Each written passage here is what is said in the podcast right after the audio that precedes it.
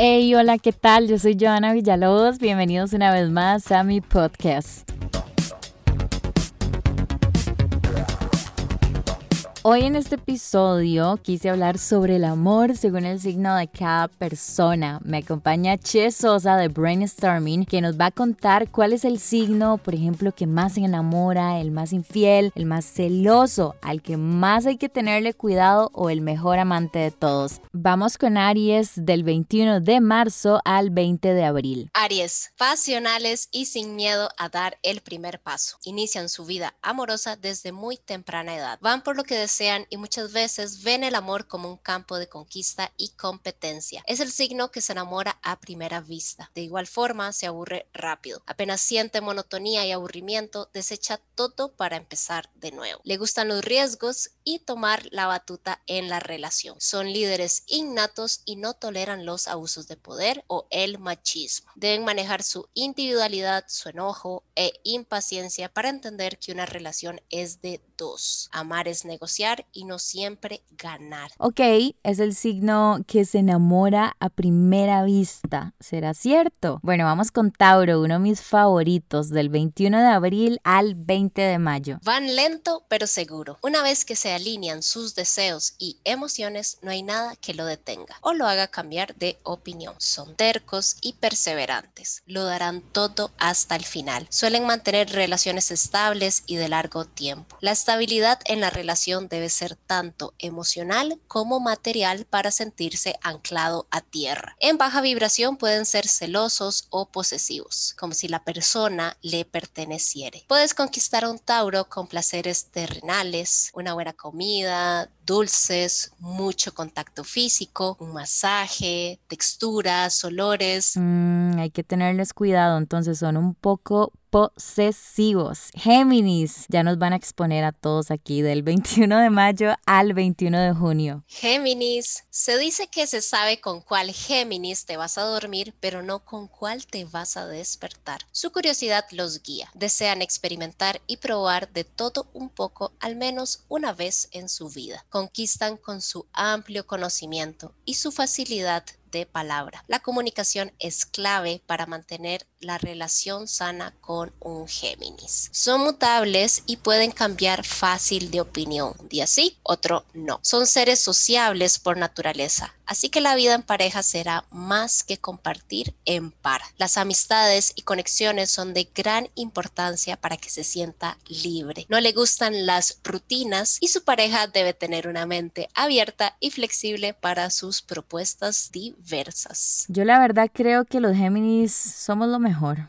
Vamos con cáncer del 22 de junio al 22 de julio. Cáncer, se enamoran con quien se sientan en casa, donde puedan sentir la comodidad de ser tan auténtico como vulnerable. Conectan con personas que expresen sus emociones, no soportan lo superficial y que traten de ganarlos con recursos materiales. Su lenguaje del amor es la empatía. Son excelentes cuidando, nutriendo y conectando íntimamente. Tienen que tener cuidado de no ponerse en la posición de madre que resuelve todo el tiempo los problemas de la otra persona. Son muy intuitivos, por lo que no les recomiendo mentir o fingir algo que no son. Uf, cuidado con ser la mamá de los demás. No se los recomiendo para nada. Bueno, Leo, del 23 de julio al 22 de agosto entregan su corazón a quien los valore como los reyes y reinas que son, quien les preste toda la atención y los priorice en su vida. Desean una relación donde puedan entregar su generoso corazón y a la vez puedan divertirse con su pareja y que su pareja los presuma. Son fuego dominante, les gusta mandar y que se siga el orden que establece. Son leales y a la vez inocentes como niños. Confían fácilmente y les gusta jugar en el amor. Los reyes y las reinas del centro de la atención, los leo.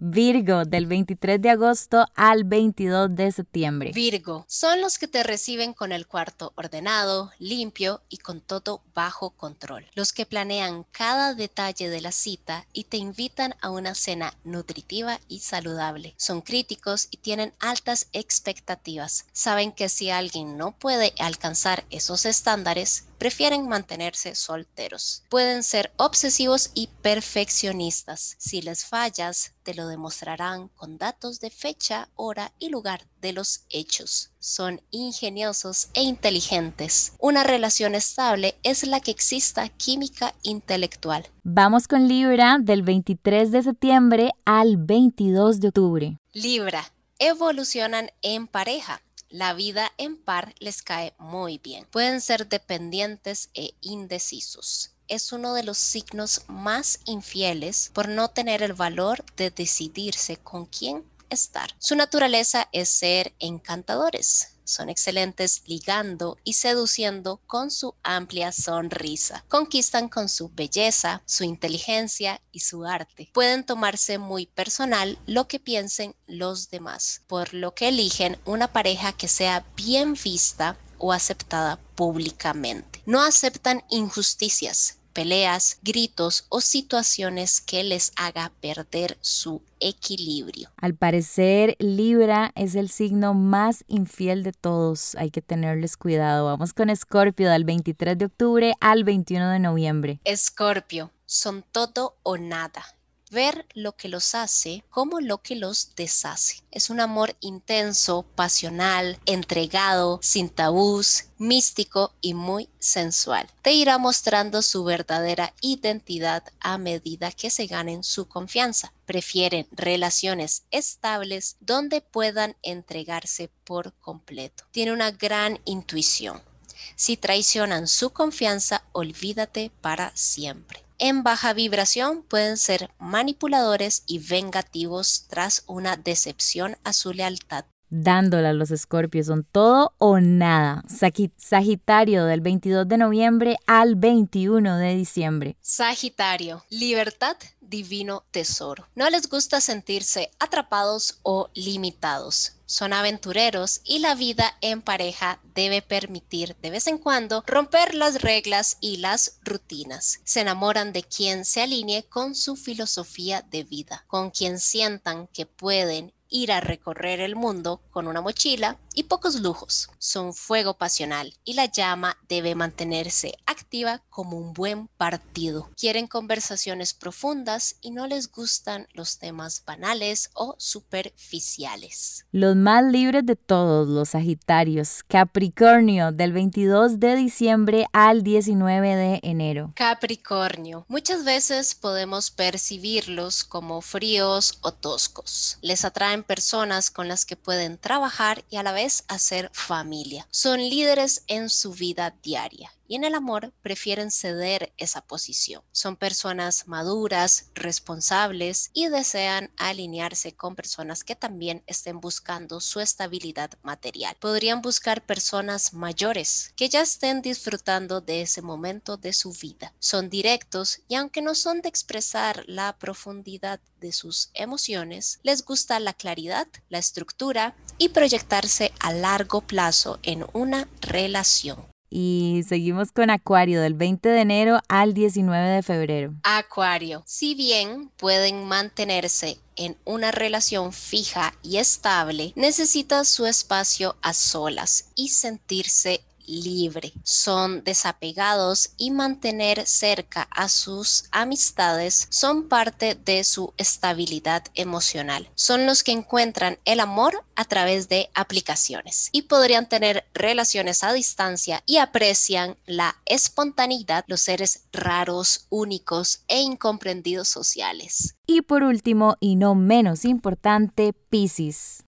Piscis, sensible y emocional, tiene cierta dificultad para diferenciar lo que realmente está pasando y qué es producto de su imaginación. No son los que se van a lanzar de primeros a conquistar.